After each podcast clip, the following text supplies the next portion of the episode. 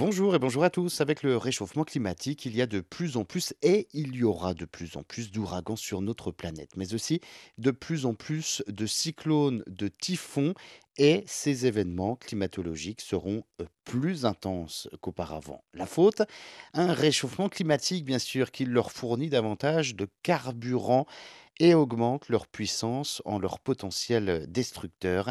Le réchauffement climatique a un impact indirect sur la puissance des vents charriés par ces systèmes cycloniques parce que, en fait, la source d'énergie principale des cyclones tropicaux, c'est l'évaporation de l'eau de surface des océans, qui est donc très fortement liée à leur température. Réchauffés par des gaz à effet de serre hein, émis euh, par les activités euh, humaines, les eaux de la bande tropicale fournissent donc, via l'évaporation, plus de carburant aux ouragans qui euh, peuvent donc charrier des vents plus importants.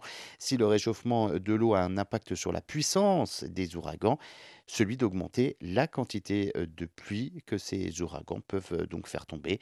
Quand l'atmosphère se réchauffe d'un degré, elle peut contenir effectivement 7% de plus d'eau, la quantité de pluie qui peut potentiellement tomber sur une région touchée par un ouragan s'est retrouvée donc augmentée pour autant.